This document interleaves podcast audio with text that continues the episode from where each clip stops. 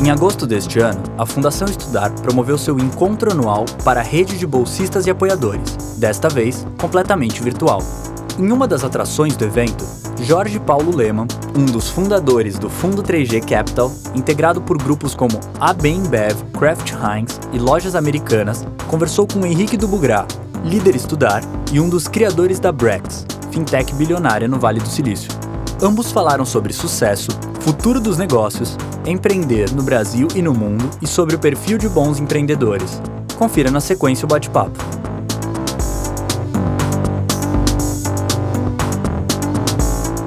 Fico muito feliz de estar aqui e poder é, entrevistar e conversar um pouco aqui com o Jorge. Com essa história toda do, do Covid, o trabalho remoto, mudou muito o jeito que as empresas trabalham, né? Eu queria saber qual que é qual que é a sua opinião aí sobre essa nova onda de, de trabalho remoto? Ah, eu gostei muito. Eu uh, estava no exterior, fiquei no exterior, então trabalhei por Zoom quase o tempo todo e uh, acho que não diminuiu a minha produtividade, na realidade aumentou. Não tive que viajar tanto, não tive que ir a tantos jantares e e foi bom, e você fala com mais gente, as pessoas são quase mais objetivas, via Zoom, assim. E, obviamente, numa empresa operacional ficou mais difícil, você tem que uh, proteger as pessoas que trabalham e os associados, e assim é mais difícil. Mas, em geral, eu acho que o mundo mudou. Né? Uh, todo mundo vai trabalhar mais de casa no futuro, todo mundo vai ser mais objetivo, talvez, nas suas reuniões. E eu, eu acho que foi bom, foi bom e vai mudar. E nós, uh, na Fundação Estudar, tentamos aumentar muito o ensino à distância, já que os alunos não podiam ir mais à escola e uh, o Marcel, o Beto e eu dedicamos algum esforço a, a testar a vacina, a vacina de Oxford aí no Brasil. E agora estamos colaborando também na montagem de um laboratório ah, que vai produzir a vacina no Brasil, vai produzir 30 milhões de vacinas por mês. Então foi, foi produtivo, acho que foi produtivo, o mundo vai mudar, tem que se adaptar e tentar sempre ser construtivo e produtivo e fazer as coisas funcionarem melhor, né? E você? Eu acho que esse negócio de, de trabalho remoto para mim, para a gente, foi, foi uma, uma grande mudança, né? A gente já estava com vários escritórios e aprendendo a trabalhar por Zoom, mas ainda assim era difícil ter aquela mesma pegada assim do dia a dia. A gente ficou pensando como é que a gente poderia se adaptar? E a gente ficou pensando muito também. E depois que passar o Covid, né, tiver vacina, tiver, será que todo tudo vai voltar ao normal? Será que vai ficar a mesma coisa? E eu acho que a, a coisa mais não intuitiva, assim, que a gente descobriu é que a maioria das empresas que a gente estava vendo estavam tentando adaptar a realidade do escritório é, para o trabalho remoto, assim. Então, um exemplo que eu gosto de dar é, por exemplo, o happy hour por Zoom, assim. Então, várias empresas já devem ter feito esse negócio de happy hour por Zoom. E, e eu, particularmente, nunca gostei muito deles. Um happy hour é legal quando você tá lá, com todo mundo, fazendo happy hour por Zoom. Eu achei um negócio, assim, meio chato. É, e eu acho que, quando a gente olhar para o futuro, a maioria das coisas que vão funcionar virtualmente são coisas que foram nasceram no digital, né? São experiências que elas foram criadas no digital e as pessoas continuam fazendo. Então, um dos exemplos que, que a gente está fazendo na empresa, em vez de fazer o, o happy hour, que era uma coisa física que foi para o mundo virtual, a gente a gente fez, sei lá, um campeonato de videogame online, onde a gente, para interagir com as pessoas do time, é, fez um negócio que era nativamente digital, em vez de tentar transformar uma experiência que era física digital, né?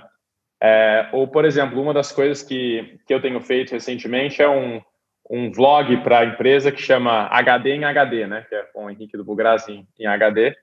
E que, pô, o YouTube e as coisas que... Esse formato de vlog é uma coisa que era de, que era digital e a gente está tentando fazer isso para a comunicação da empresa. Então, acho que o mundo vai mudar bastante e a gente está tentando aprender com coisas que já eram remotas. Assim. Então, quais são as empresas que já eram remotas, quais são as organizações que já começaram remotas desde o começo e como que elas construíram, o que a gente tem para aprender com elas.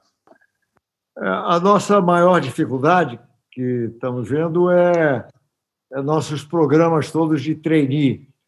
Ah, como todo mundo sabe, nós somos muito dependentes de criar gente dentro de casa, ter um programa de trainee pelo mundo todo, fazemos um esforço grande. E você treinar as pessoas estando com eles, e assim é mais fácil do que, do que treinar gente que acabou de entrar à distância. Assim, né? Mas vamos encontrar uma solução também para nos adaptar a isso.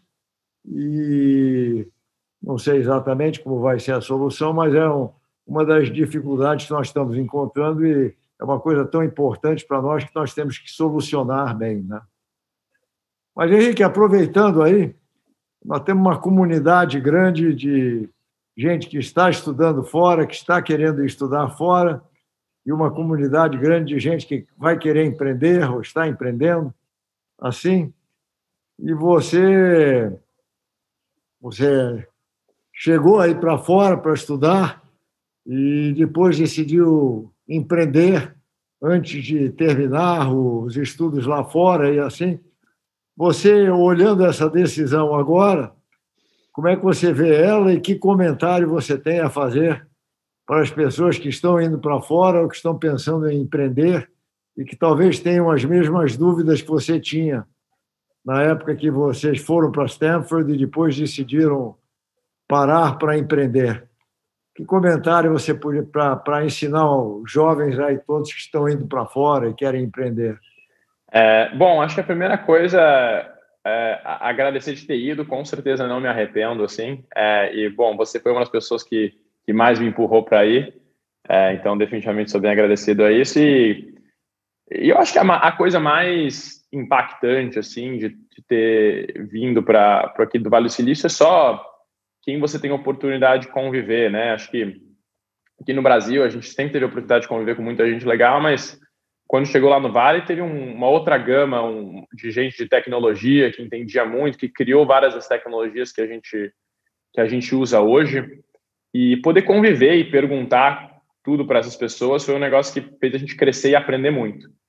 É, eu acho que teve alguns aprendizados assim para aqueles que têm a, essa vontade de empreender no, no Vale do Silício, empreender em tecnologia. É, uma das coisas é que, de longe, o Vale do Silício parece esse lugar super aberto, onde as pessoas é, recebem muito bem umas as outras. Isso é mais ou menos verdade, só assim. Acho que o, o Vale do Silício ele é bem, ele adora suas próprias marcas. Então, definitivamente ter ido para Stanford é um negócio que ajudou bastante, porque eles adoram Stanford lá, fica lá no meio, né? É, acho que ter feito a Y Combinator, que é a aceleradora lá, também ajudou um punhado. E aí a nossa estratégia, que é, funcionou relativamente bem, foi, foi ter ido via brasileiros latino-americanos. Assim. Então a gente, quando chegou lá pela primeira vez, mandou e-mail para todos os brasileiros que, que a gente conhecia. E aí essas pessoas apresentaram a gente para várias pessoas. E a gente começou, até que um dos nossos primeiros investidores, que liderou o primeiro round no Brex, era um venezuelano é, junto aí com nossos amigos brasileiros. É, e a gente foi criando a rede, foi criando a comunidade e, e, foi, foi aprendendo muito de como as coisas eram feitas lá. E outros dos, do, do, grande aprendizado, assim, que a gente chegou um pouquinho arrogante lá, falando, ah, a gente fez um negócio no Brasil que deu mais ou menos certo, pô, a gente sabe agora fazer negócio, vamos fazer. E foi uma experiência completamente diferente, tipo, várias das coisas que a gente assumia como verdade, assumia como coisas que eram com certeza era o jeito de fazer negócio, a gente acabou quebrando um pouco a cara e, temos que falar ah, qual que é o jeito aqui do Vale de fazer as coisas e teve que se adaptar bastante. E é um negócio que é difícil você entender sem estar lá assim mesmo dentro. Mas, mas eu acredito muito agora que o, o, o Vale é um lugar muito especial, mas é, você, a empresa não só deve, mas como tem que expandir para fora de lá. Assim. Então, recentemente, não sei se você viu aí, Jorge, a gente anunciou que vai começar a contratar remoto no Brasil, é, engenheiros. Que a gente percebeu que, pô, os engenheiros do Brasil não são tão piores, ou não são piores que os engenheiros do Vale. E se a gente consegue contratar um monte de engenheiros brasileiros, eventualmente eles vão passar um tempo e depois eles vão aprender as melhores práticas e trabalhar em outras empresas do Brasil ou fundar suas próprias empresas. E é assim que o conhecimento vai, vai se disseminando. É, e isso é a coisa que é, que é mais legal. Assim, como tem uma coisa que é meio ruim né, do Vale, que é as pessoas trocam muito de empresa. Assim, então, o tempo médio de alguém ficar numa empresa é dois ou três anos. Quando você é uma empresa bem sucedida, fica quatro ou cinco. É bem diferente da, da realidade do resto do mundo. Mas a coisa boa disso é que tem muito intercâmbio de informação. Então, por exemplo, o Facebook, o sistema de anúncios do Facebook, só foi possível porque o Google, é, porque foi um monte de engenheiro do Google que foi lá fazer. É, e aí aconteceu a mesma coisa com o Twitter. Então, acaba que, como tem muito essa troca de conhecimento, acaba gerando muita inovação. E acho que vai acontecer muito com isso no Brasil agora, com esse, com esse trabalho remoto. Henrique, você mais ou menos se beneficiou de conhecer a nossa história, a nossa forma de, de empreender, de tentar construir uma empresa e assim. E agora você está vendo uma, uma outra forma, que é, do Vale é, é bem diferente do nosso sistema. E assim, quais são os principais contrastes ou diferenças que você observa, você que pôde nos observar e agora está vendo no Vale, o que, que você vê? Quais são as principais diferenças? É, essa é uma pergunta boa, que a gente pensou muito sobre isso, assim, né? Quando a gente chegou, a gente estava muito tipo, putz, o que, que, dá para aplicar, o que, que não dá para aplicar?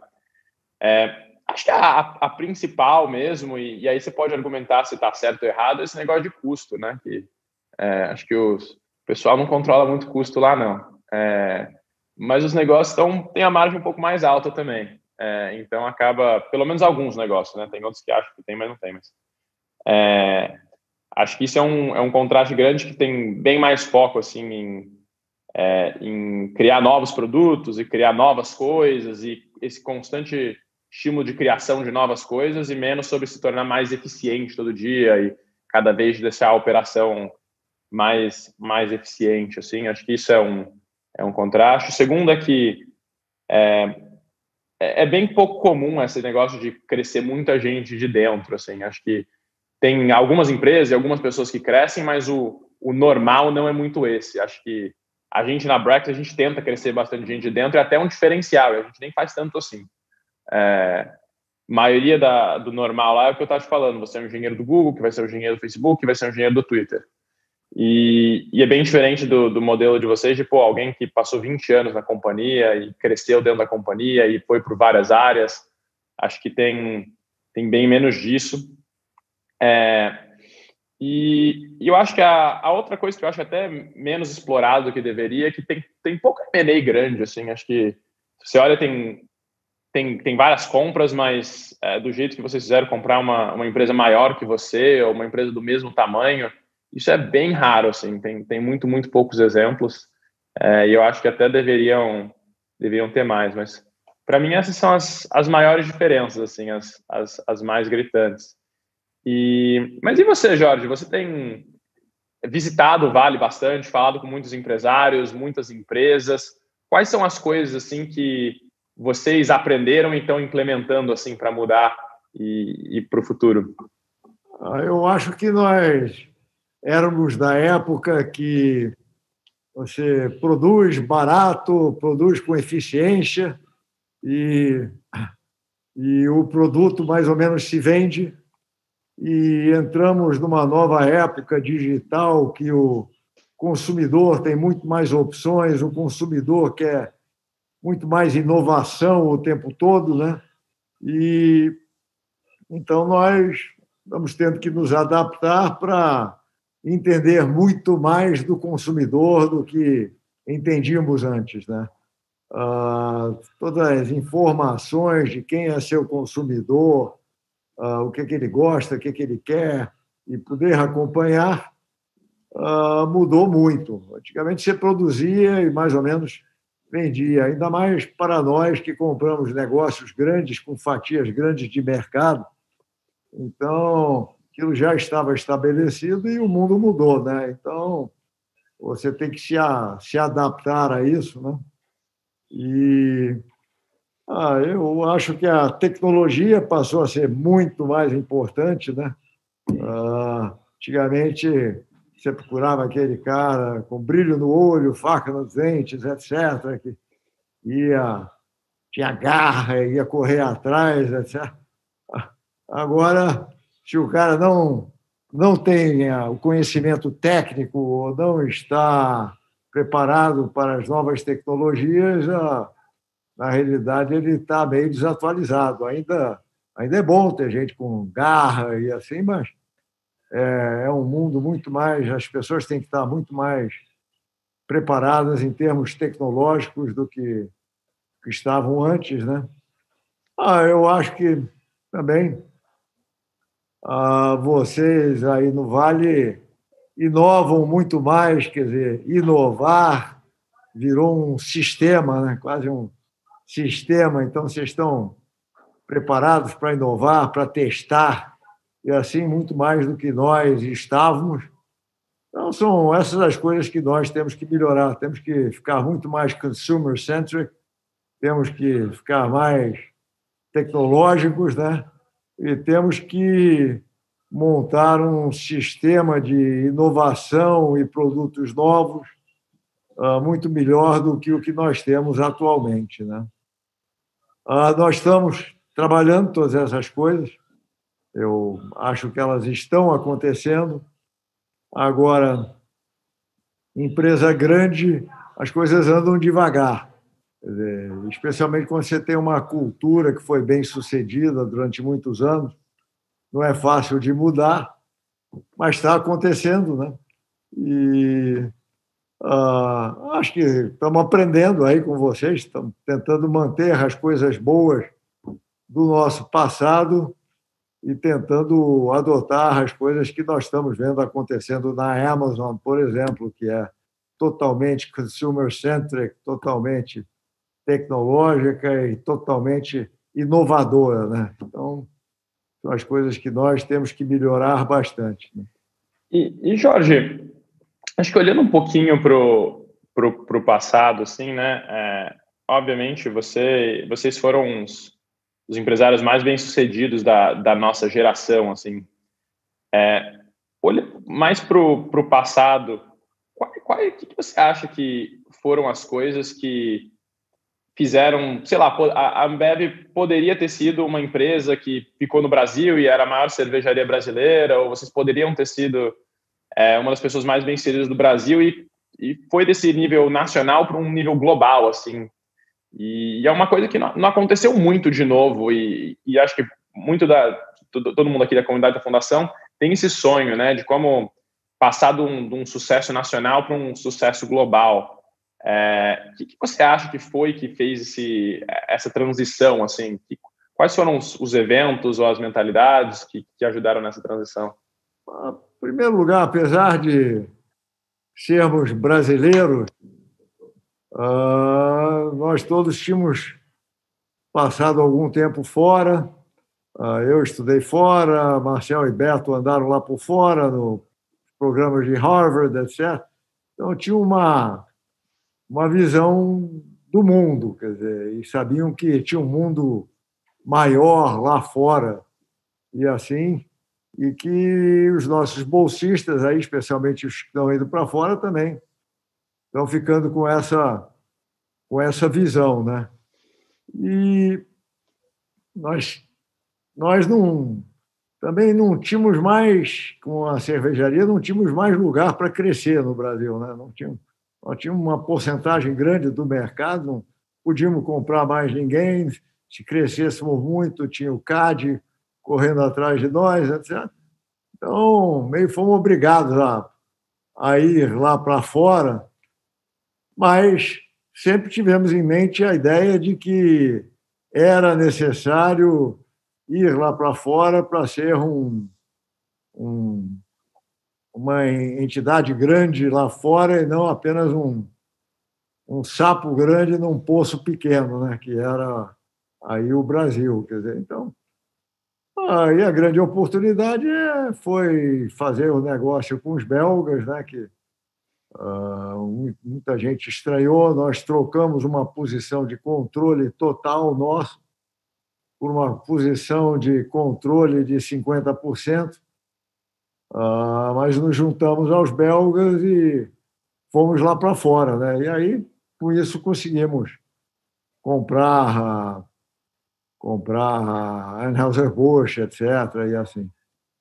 Então, uh, o Brasil é, é muito bom.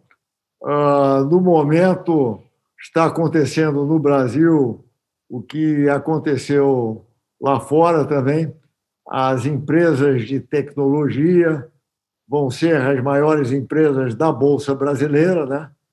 Você já tem esse exemplo aí agora com, com o Mercado Livre, já é a maior empresa da América Latina em termos de, de valuation. É, eu espero e acho que vão ter várias outras. Daqui a pouco, nós vamos ficar para trás um pouco nesse sentido do Brasil. A Ambev já foi a maior empresa brasileira, agora já, já não é mais a maior empresa brasileira. Mas, em compensação, nós. Ah, ah, se você somar as coisas que nós temos lá fora, ainda é bem maior do que qualquer cotação que nós conseguiríamos atingir no Brasil. Né? Quer dizer, então, a ida para fora e a internacionalização nos favoreceu. Né? Eu acho que tem outras empresas brasileiras que poderiam ter feito o mesmo e poderiam ter ido lá para fora e provavelmente estariam melhor hoje em dia do que estão só tendo ativos brasileiros. Assim. E o que, que, você acha? Eu, eu posso responder essa pergunta também, que para mim foi, foi bem importante, mas o que, que, você acha que foram as coisas que, como brasileiro, você aprendeu e aplicou fora e funcionou? assim? Quais são os aprendizados de, de Brasil que funcionam no mundo inteiro? Ah, eu acho que, em primeiro lugar, muitas das coisas que nós aprendemos, aprendemos foi veio do exterior mesmo e nós aplicamos no Brasil, demos uma melhorada e quando fomos lá para fora, mais ou menos ficamos surpresos que as coisas que nós tínhamos aprendido lá fora não eram muito praticadas, né? pelos próprios estrangeiros. Quer dizer. E a, a nossa disciplina de custo, de eficiência logística. Ah, acho que o que nós fizemos bem também foi o negócio de gente, né? Nós sempre demos muita ênfase a gente, então criamos criamos uma cultura interna uh, importante e de gente. E usamos o nosso sistema de da sociedade para as pessoas que nós aprendemos ainda quando éramos do mercado financeiro e assim até certo ponto nas nossas empresas.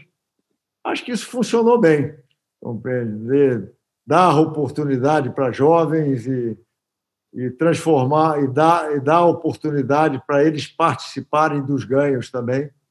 Acho que funcionou bem, né? Ah, vocês estão praticando isso na Brex também, de uma certa maneira, estão dando participação aí para os jovens e assim acho que acho que é uma das facetas facetas boas. Agora, a verdade é que o mercado fora é é maior, é mais eficiente, uh, tem muito mais dinheiro se você quiser fazer uma coisa maior, não só de investidores, como também de crédito bancário, né? Quer dizer, qualquer coisa que você queira fazer aí fora e tem uma e tem um projeto bom, você levanta muito mais dinheiro do que é possível levantar no Brasil, né? No Brasil, você tem que dar todas as suas propriedades, o aval da sua mãe, do seu pai, não sei quem. Lá fora, se a ideia é boa, os caras te emprestam o dinheiro na, na base do projeto em si. Né? Então, isso é uma oportunidade muito grande de ficar maior, que, que é meio limitada ainda no, no Brasil. Né? Você o Brasil não tem acesso aos investidores nem ao crédito que você tem lá fora. Né? Com certeza. E eu acho que para mim também uma diferença bem grande que eu aprendi assim no Brasil e nos Estados Unidos, que o americano ele é bem transacional assim, né? Então, muita gente às vezes pergunta, pô, como vocês conseguiram levantar dinheiro nos Estados Unidos? E a gente foi bem nessa parte de fundraising. É, e o brasileiro ele é muito de relacionamento, né? De conhecer as pessoas, de gerar confiança, de criar uma relação de longo prazo. E o americano ele é muito how can I help you assim, né? Ele conhece e aí qual que é o projeto, vamos lá. É, é, é bem eficiente é, mas ao mesmo tempo é, é, é, bem transacional, assim. Então, uma das coisas que, sei lá, a gente aprendeu aqui no Brasil e, e aplicou nos Estados Unidos e funciona super bem foi esse, ter essa mentalidade de mais relacionamento de longo prazo, assim, de conhecer alguém que você acha bom e manter o relacionamento, encontrar com alguma frequência, é, e isso é, gerar confiança para apostar em você num, num, jeito maior, assim. Foi, foi um negócio bem legal para gente. Henrique, e agora qual é o sonho grande de vocês? Conta aí um pouco do sonho grande. Que tamanho vai ficar a Brex? A Brex vai para a Bolsa algum dia e a Brex vai ser cotada no Brasil também.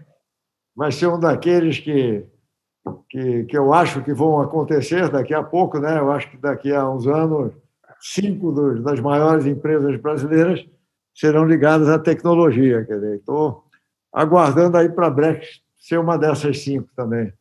É, o, o, sonho grande ele, ele evolui muito com o tempo, né? E hoje a gente a gente realmente acha que a gente pode ser uma das, das maiores fintechs aí do mundo e tomar lugar de, de, de muito banco.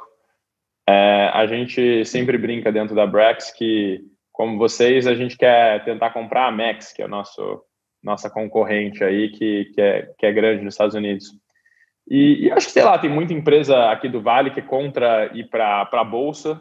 É, a gente, na verdade, é bem a favor por causa do nosso setor. Acho que quando você é uma empresa pública e tudo isso que você está falando de ter muita gente te emprestando dinheiro é, é bem mais verdade quando você é uma empresa pública, assim, porque você consegue dar suas próprias ações em garantia e tem bem mais fidelidade. Então, a gente com certeza quer que é ser uma empresa pública. Acho que o Covid atrasou a gente um ano, provavelmente, mas acho que daqui a uns é, quatro a, a, cinco anos a gente vai estar tá tentando virar, virar público. E é, quanto ao Brasil, acho que a, o mercado americano é muito grande, né? Então, às vezes a gente fica pensando, putz, será que a gente vai para o Brasil, não vai para o Brasil? E a gente olha o mercado americano e tem tanta coisa para fazer, e a gente olha o mercado brasileiro, tem bastante oportunidade também. É, mas por enquanto a gente optou por, por continuar aqui. Mas eu com certeza, se um dia a gente for público, queria dar um jeito de ter mais investidores brasileiros e para poder continuar apoiando a gente de, de alguma maneira. Não sei em que estrutura isso funciona, mas com certeza isso seria é, uma coisa que a gente quer fazer. E eu acho que o, o que a gente quer muito também é incentivar outros empreendedores brasileiros é, a fazerem negócio global, assim. Então, é, tem, tem bem poucas empresas do Brasil, né? O, o, o Vitor, óbvio que, né, que, é nosso amigo, montou uma, mas que, que são realmente brasileiras, ou fundados brasileiros, e tem impacto global. É, e a gente, a, a, gente realmente quer inspirar isso, assim. Quando a gente chegou no Vale, a gente achou, putz, a gente deve ser muito mais burro que todo mundo aqui. Vamos estudar aqui em Stanford para ver se a gente aprende alguma coisa. É, e a real é que, pô, a gente como brasileiro não tá muito pior, não, assim, tipo, tem, tem bastante gente boa no Brasil, tem bastante gente boa no Vale, mas que pouca gente tenta e pouca gente fala, cara, eu quero fazer um negócio realmente global, quero fazer um negócio realmente para ganhar dos americanos. E acho que a gente quer mostrar que dá. A gente quer mostrar que dá para você fazer, sendo brasileiro, é, ganhar aqui ganhar no mundo, é, começando daqui ou começando do Brasil. Quem são os empresários e empreendedores que você mais admira aí, agora que você está aí mais perto? Ah, acho que tem, tem alguns, né? O Jeff Bezos, provavelmente, eu sei que é um pouco clichê, mas ele é o melhor, assim, é muito impressionante. A Amazon é uma business teoricamente de margem baixa que montou um negócio do tamanho dele mesmo, dentro dele, vale um, um trilhão e pouco de dólares agora. E o, é, é, a empresa, acho que, mais bem gerida aqui dos Estados Unidos, que a gente mais se inspira em qualidade de gestão, provavelmente é a Amazon. E, eu acho que tem algumas outras empresas que que são muito boas em, em coisas específicas, assim. Então, uma das coisas que mais me impressiona é o Airbnb, e não então, como a empresa é, é gerida, mas uma das coisas que a gente percebeu que é mais importante nessa nova nesse novo mundo que a gente está vindo é ser uma empresa amada pela sociedade, né? Então, se você olha duas empresas, por exemplo, como Uber e o Airbnb, é, são duas empresas que têm tantos problemas parecidos legalmente, né? Os Ubers eram contra os taxistas e o Airbnb as cidades odiavam porque aumentava o, o preço dos aluguéis. E, e, o Airbnb ele consegue ser uma empresa que é amada pelo mundo, pelos jornalistas, e todo mundo só escreve coisa boa do Airbnb, e o Uber só tem coisa ruim escrito sobre eles. Assim, qualquer coisa que eles fazem é um problemão. É, então, acho que é, é, é, é muito incrível como o CEO e os founders do Airbnb conseguiram criar tanto, tanto amor pela companhia e todo mundo achando que se eles derem muito certo, o mundo vai ser um lugar melhor. Assim, e tem várias empresas que têm o mesmo impacto no mundo e não não tem esse esse negócio. E acho que é uma das coisas, eu, eu menciono ele porque é uma das coisas que a gente está tentando aprender como eles fizeram, é, para tentar ter essa, essa percepção também. Legal. E no Brasil, quem, quem que você vê dos jovens e novos uh, novas empresas que vão ser estar entre as cinco as cinco entre as dez maiores brasileiras em tecnologia? Quem que você vem vindo aí? Olha, para falar os. O, o, vou tentar falar alguns óbvios e não óbvios, né? Acho que a Wildlife do Vitor, que é uma empresa de jogos, que obviamente você conhece, acho que vai ser uma das maiores empresas do mundo, é, fundada por brasileiros aqui no Brasil. Acho que é, é uma das poucas que eu conheço que realmente o produto é bem mais global que brasileiro, apesar de ser produzido no Brasil, assim. É, a Stone, acho que obviamente pô, cresceu muito rápido. O André, o André foi um dos nossos grandes mentores aí é, que investiu na gente muito cedo e, e acho que agora está com um market cap muito maior que o Dropbox, que para mim é um negócio bem bizarro, assim. E acho que vai continuar crescendo e executando muito a, a missão. Eu admiro muito o Nubank, que eu acho que tem as a gente tem os melhores times de tecnologia do mundo estando no Brasil, assim. É, acho que em questão de engenharia eles estão são muito muito muito impressionantes, né? Então acho que em questão de backup, e obviamente o Mercado Livre, a maior empresa da América Latina, é, esses provavelmente são os que vão continuar crescendo. E, e acho que no mundo da startup tem muita coisa legal. É, é difícil dizer as que vão dar, dar mais certo, mas é, acho que só a quantidade de capital que está vindo para o Brasil, a quantidade de venture capital que está vindo para o Brasil, quão mais fácil hoje é levantar um seed round para você começar a empreender que era cinco anos atrás. Acho que tem algumas que ainda não nem foram começadas ou que acabaram de começar, que provavelmente vão estar nesse grupo aí das cinco maiores. E Jorge, deixa eu fazer uma pergunta para você agora. O que você acha? Você está analisando aí, deve ter vem coisas para você investir o tempo todo. É, e eu acho que deve, você como investidor, deve ter evoluído bastante seu pensamento é, ao longo dos últimos anos. Assim, mas quais foram os principais aprendizados de para ser um bom investidor, assim, como investimento nesse nesse novo mundo que está vindo? É, claramente, algumas das coisas que vocês empregaram, de, por exemplo, ser um super concentrado, é um negócio que deu, deu bastante certo. Mas quais são umas outras. Tem, eu vejo os novos bolsistas e aqui da comunidade, bastante gente querendo entrar para esse mundo de venture capital, de investimentos, é, que é bem diferente do nosso mundo. Assim. O que você acha que são algumas das lições para esse pessoal? Bom, eu acho que nós estávamos realmente muito concentrados nos nossos negócios e Fizemos alguns negóciozinhos assim que deram certo, que foram bons. Uh, né? Investimos na Stone cedo. Uh, investimos, não é tecnologia, mas investimos nos sapatos On. Uh, o.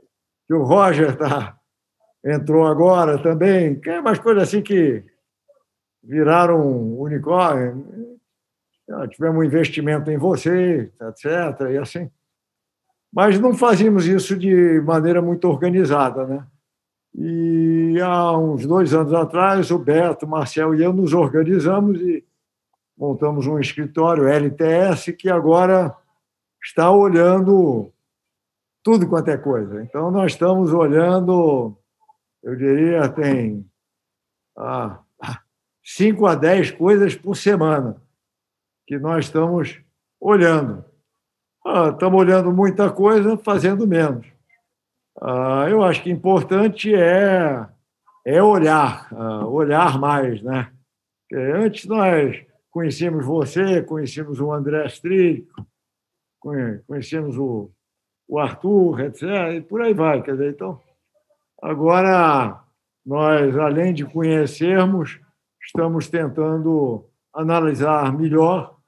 Uh, temos gente olhando a coisa melhor e achamos que vamos encontrar mais coisa. Né?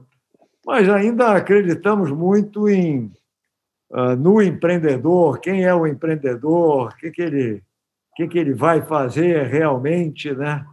E temos uma dificuldade enorme, né? porque somos da época que cadê o, cadê o lucro? Quer dizer, não tem lucro? Poxa, mas não, e temos uma dificuldade enorme com essa conversa de ah, este mês estamos vendendo mais 20% do que no mês passado, as vendas aumentaram, mas cadê o lucro? O lucro não está. Ainda temos dificuldade, mas entendemos que a época mudou e temos que nos adaptar à nova realidade. Né? E, ah, passamos aí 10 anos procurando o lucro da Amazon, a Amazon não tinha lucro, olha onde ela chegou. Né? Então, acho que isso mudou, mudou o mundo de investimento ah, estamos olhando mais coisa, ah, com mais gente técnica olhando, né? mas continuamos gostando muito ainda de ver quem é o empreendedor, qual é a equipe que ele tem, qual é o tamanho do sonho grande dele, ah, o que, que ele já fez antes, e esse tipo de coisa. Né?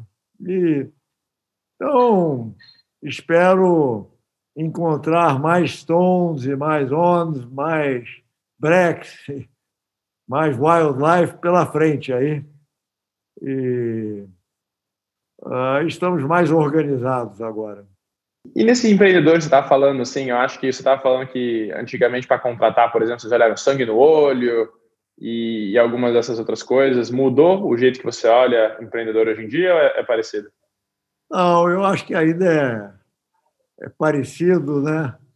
Ah, o cara bom ah, tem um sonho muito grande, ele executa bem, ele, ele é adaptável, ele sabe que o que ele está bolando ele vai ter que adaptar, né? ele está interessado em contratar gente boa. Então, é, essas coisas são mais ou menos as, as mesmas, né? E, em geral, o bom empreendedor, o bom empreendedor tem um, é uma ideia simples e é focado naquela ideia, e é uma ideia boa, que ele vai ser melhor do que o resto, né? e que ele tem algumas vantagens competitivas para executar. E é isso. Então, acho que é um, um pouco parecido, parecido com antigamente ainda, só que hoje em dia ele tem que ser muito mais técnico, tem que entender muito mais de tecnologia do que antes, né? E, e, ah, e, tem que, e nós temos que nos adaptar ao negócio de não ter lucro logo, só ter lucro lá na frente, e assim, né? Mas quem é bom, é bom. É, nós sempre fomos da, da teoria que o cara bom ah, é bom, então dávamos oportunidade para pessoas na, na Ambev, na ABI, que, que nem tinham experiência, né? quer dizer, dávamos oportunidades para elas para se provarem que eram, que eram bons. Né? E então, essas mesmas qualidades que, que nós vimos nas pessoas de antigamente, eu acho que existem hoje também, só que o sujeito tem que entender muito mais de tecnologia. Né? E, Jorge, mais, mais uma pergunta para você, que é uma coisa que na Brex a gente está pensando muito, assim, é, a gente sempre aprendeu do modelo tradicional de negócio que a empresa é um, um ser que é para dar lucro, né? Você dá um monte de lucro na empresa e paga dividendo para os sócios, e os sócios vão lá e fazem filantropia e fazem o que quiser com o dinheiro e tal, e tal. E o mundo parece estar indo numa direção um pouquinho diferente, né? Onde tem uma expectativa bem grande que as empresas se posicionem em várias coisas e tenham uma causa além de gerar lucro e, e tudo isso. Qual, qual é a sua é, sua, sua, opinião sobre o assunto e como você acha que vão ser as empresas do futuro? Assim, é, a gente está se perguntando muito isso hoje em dia. A nossa linha aí, é, nós só fazíamos filantropia em coisas especificamente ligadas ao nosso negócio. Então, a Kraft Heinz doava comida, a, a Ambev melhorava a qualidade da, da água, a Ambev reciclava as latas. Quer dizer, então fazíamos coisas uh, boas uh, para o mundo neste sentido, mas ligadas a nós. Certo?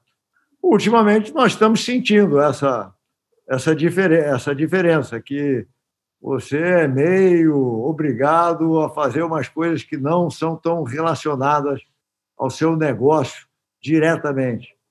Então, a Ambev recentemente distribuiu gel, fez máscaras, e nesta última semana se juntou aí a, a outros, inclusive o Beto e eu, para fazer uma uma fábrica de uma fábrica de vacinas, né? E dizer, não tem nada a ver conosco. A Ambev vai entrar um pouco com a sua tecnologia de construir fábricas e assim, e garantir que a fábrica é bem feita e assim, e tem a Fiocruz que vai da parte tecnológica e assim, então, e essas coisas que a Ambev tem feito recentemente, ah, tem repercutido muito bem com o nosso consumidor, apesar de não ser coisa. Então, nós temos alguns sócios, eu tenho um sócio muito importante, que ainda fica gritando: oh, Isso aí não tem nada a ver conosco, o que, é que nós estamos fazendo aí?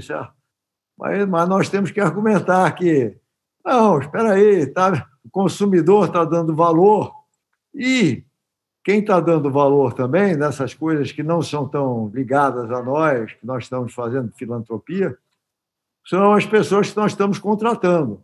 O jovem quer trabalhar numa empresa que está fazendo bem também. Tá então, só melhorar a água e reciclar a lata talvez não seja suficiente. Talvez você tenha que tentar fazer algo maior para tentar atrair os jovens que nós queremos atrair, porque eles têm mais opções hoje em dia e nós queremos atrair gente boa e o jovem de hoje em dia está interessado nessa filantropia mais geral e assim e não tão específica quanto nós praticávamos no passado. Né? Muito, muito interessante isso. É uma, uma grande mudança no mundo. Eu acho um espetáculo que o Henrique a Brex fez, né? Acho que ah, legal, foram lá para fora, mostraram que dá para fazer. Espero que fiquem muito grandes. Espero que me chamem quando forem comprar a Max. Eu vou, eu vou convencer o Warren, né? porque o Warren tem 10%. Quer dizer, então.